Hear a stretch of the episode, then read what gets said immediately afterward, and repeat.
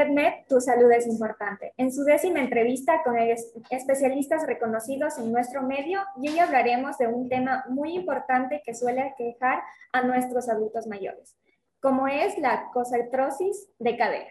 Soy Lady Casado y conjuntamente con mi compañera Elizabeth Marca, les doy la más cordial bienvenida a tu espacio Conecta 3.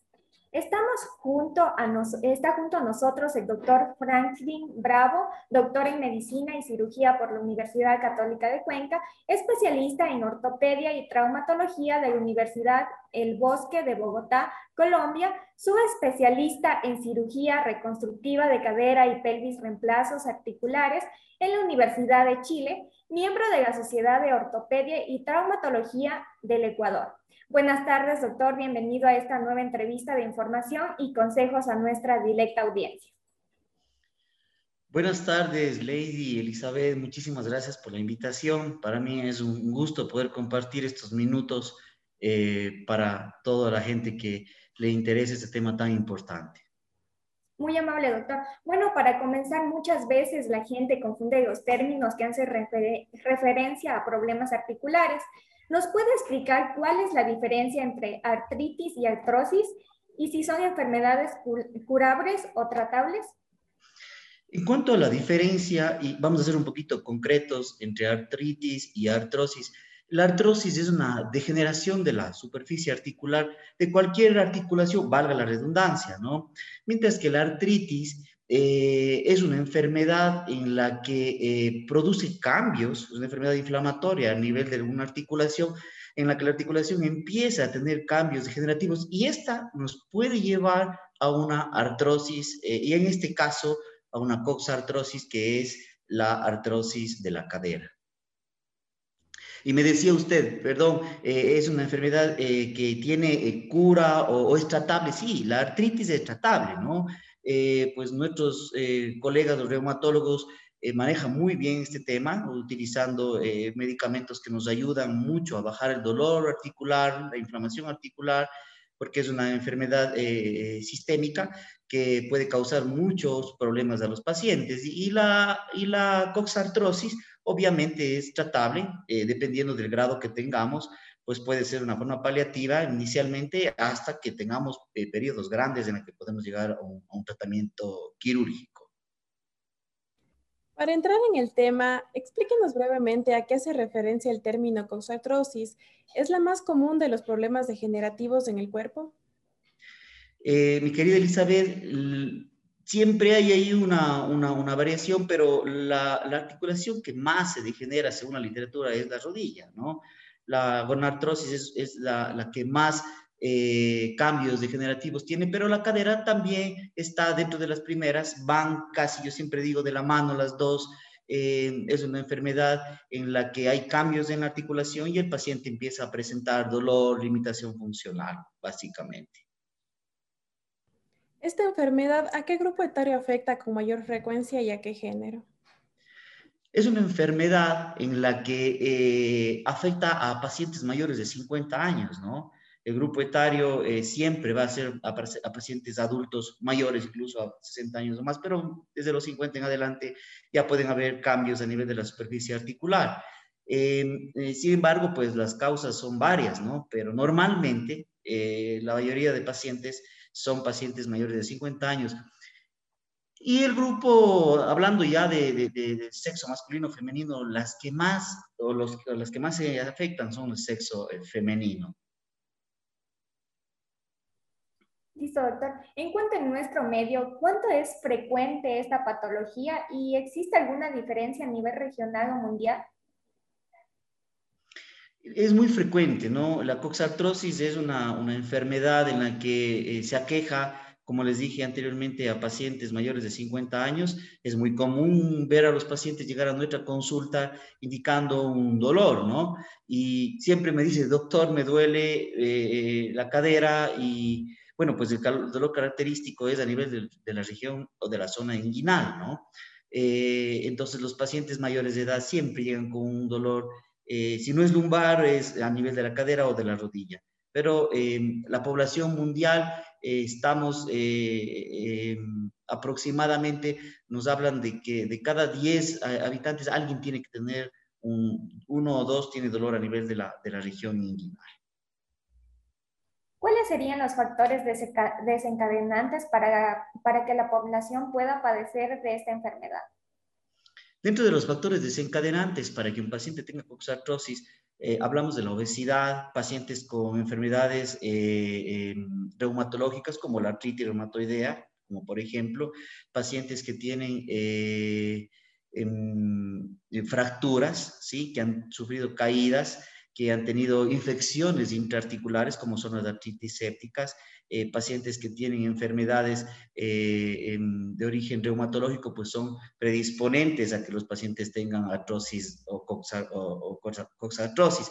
Ahora, habla también o habla la literatura de una artrosis primaria y una artrosis secundaria. Las secundarias son básicamente las que les dije hace un momento y la primaria, pues la que no, la que simplemente le da artrosis, pero cada vez se ve más que los pacientes que tienen artrosis eh, son pacientes que tienen alguna causa, alguna causa. No, no es que ya tuvo artrosis o biomecánicamente las caderas no están bien o, tenemos una vascularidad pélvica o el paciente tiene ya algo que predisponga a que el paciente le dé una coxartrosis. Y no nos podemos olvidar, ¿no? Que la displasia del desarrollo de la cadera es una causa muy común en nuestro medio, en nuestro país, eh, en toda la región andina, eh, pacientes que no son tratados de displasia de cadera cuando eran niñitos, las consecuencias son una coxartrosis porque la cadera no tiene una buena contención, entonces tiende a que biomecánicamente no funcione bien la cadera.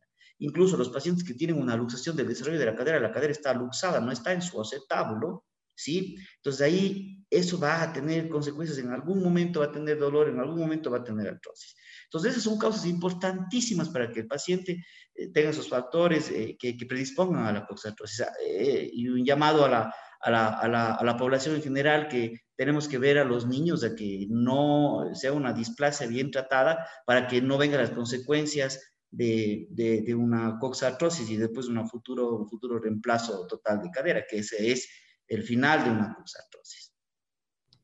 ¿El origen de esta enfermedad se puede catalogar como hereditario o cuáles serían las diferentes etiologías? Hay otro factor, eh, mi doctora Elizabeth, que es eh, eh, factor hereditario, ¿no? Bueno, habíamos hablado de las etiologías como son enfermedades reumatológicas, fracturas, pacientes que tienen el displasia del desarrollo de la cadera, pacientes con infecciones intraarticulares, eh, son las causas principales que para que los pacientes se predispongan o a que tengan eh, la coxartrosis, que es una enfermedad degenerativa. ¿Cómo, se puede identificar, ¿Cómo pueden identificar las personas que sufren de esta enfermedad? ¿Cuáles serían los síntomas de artrosis de cadera? El principal síntoma es el dolor inguinal nosotros vamos a ver que el paciente tiene un dolor a nivel de la región inguinal. Muchos pacientes llegan y dicen, doctor, me duele la, la, cadera y se tocan la espalda, la región lumbar o la región glútea. Y realmente el dolor de una coxartrosis es a, nivel de la región inguinal. El típico dolor de una coxartrosis es, es en la región inguinal. Ahora, el dolor, la limitación funcional. Los pacientes ya no pueden realizar ciertos movimientos de flexión de la cadera, de rotación de la cadera, ¿sí? Pacientes no pueden subir eh, a un autobús o no pueden subir a un carro porque al levantar la pierna les va a molestar. Hay aquellos pacientes que, por ejemplo, no se pueden amarrar los cordones de los zapatos, ya empieza a, uno tiene que empezar a dudar o a pensar o a sospechar de que el paciente tiene algún problema en la cadera. Y obviamente cuando ya hay periodos avanzados, pues la cojera, bueno, también la cojera se puede presentar en periodos eh, intermedios, pero ya es muy clásico ver un paciente con una cojera avanzada, con una cojera muy, muy mm, claudicante y en la que el paciente empieza a, tener eh, mucho dolor. Doctor, al momento de presentar este dolor, ¿existe alguna maniobra específica que nos ayude a identificar que estamos con, con Ya, dentro de las maniobras nosotros tenemos algunas, ¿no? Pues tenemos un paciente que podemos hacer un roll test en la que el paciente está acostado y hacemos un roll de la extremidad inferior y vamos a darnos cuenta que el paciente tiene dolor y tiene limitación para hacer una rotación interna y una rotación externa.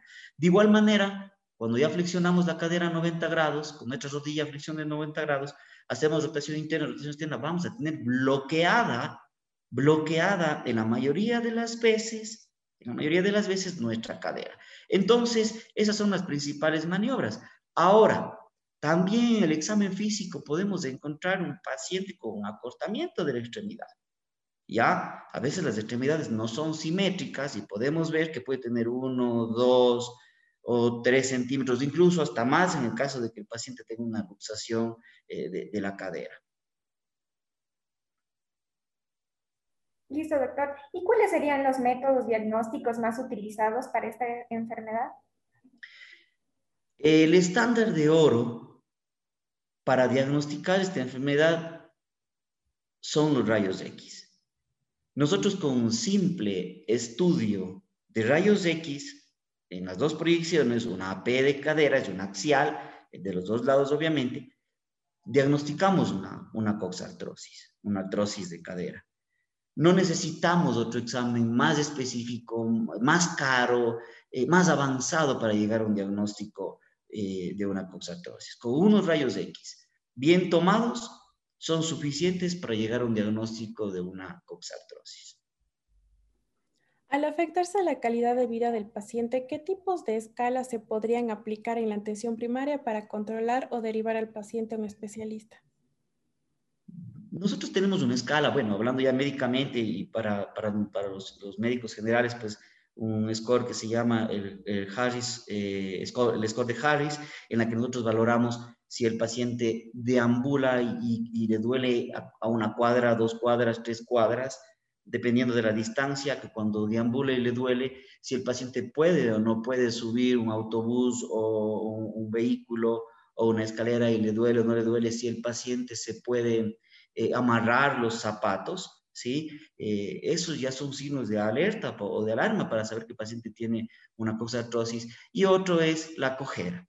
¿sí? Son una escala, es una escala funcional en la que nosotros determinamos un porcentaje y nosotros vemos si el paciente realmente está en qué grupo, porque ahí tenemos una tabla en donde vemos cuánto dolor tiene, cuánto camina, se puede o no se puede amarrar los zapatos, puede o no puede subir un autobús, llegamos a un, determinado valor y nosotros lo que hacemos es poner en un grupo en el que el paciente ya su calidad de vida haya cambiado y necesita ya ser sometido a un reemplazo total de cadera. Elizabeth, e, este es un, punto importante.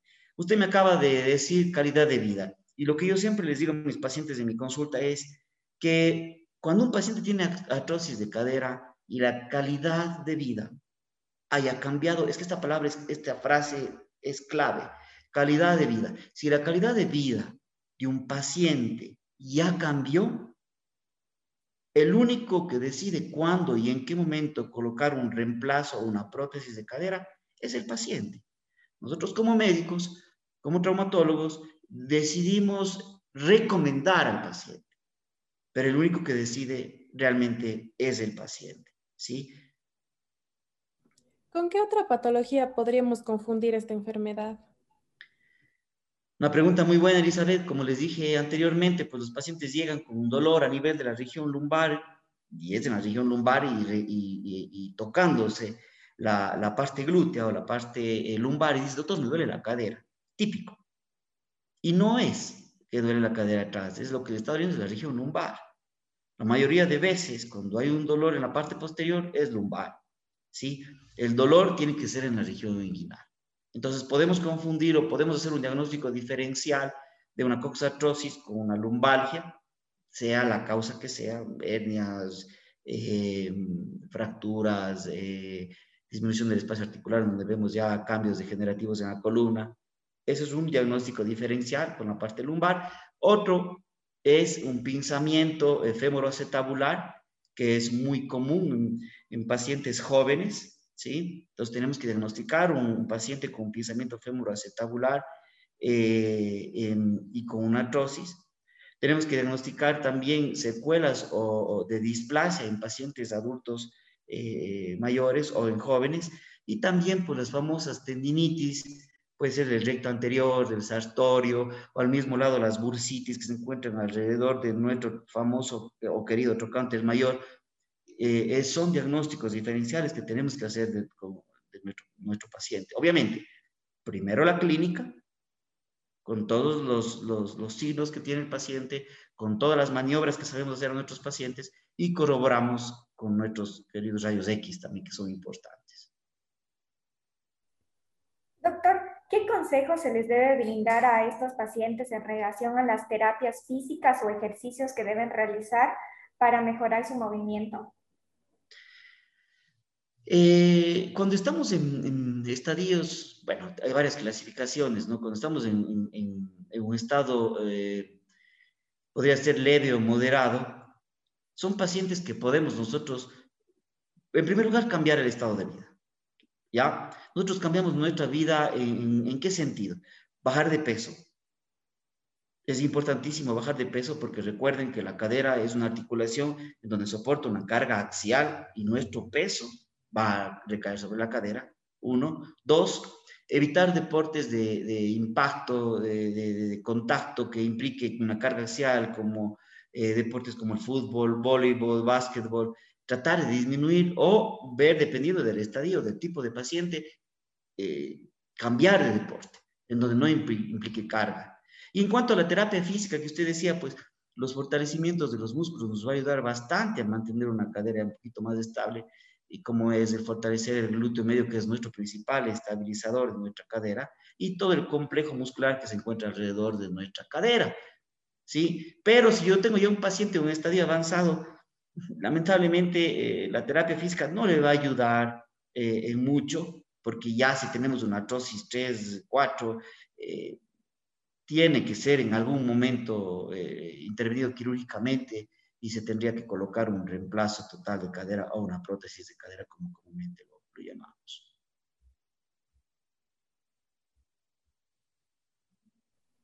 Doctor, ¿y qué tipo de dieta se le sugiere al paciente? En cuanto a la dieta, pues bueno, yo siempre hablo con los nutricionistas y bueno, hoy en día los nutricionistas o los nutriólogos, ¿no? Están haciendo un trabajo eh, impresionante y vaya que nos han ayudado bastante, bastante, y vemos cada vez que están mucho más preparados. Lo que se intenta aquí no es dejar de comer, lo que se intenta aquí es tratar de tener una dieta balanceada, ¿sí?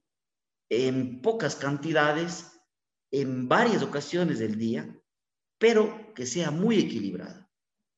Alguna vez un, colega médico, un nutriólogo, una colega médico me decía, tú tienes que dividir el plato en tres.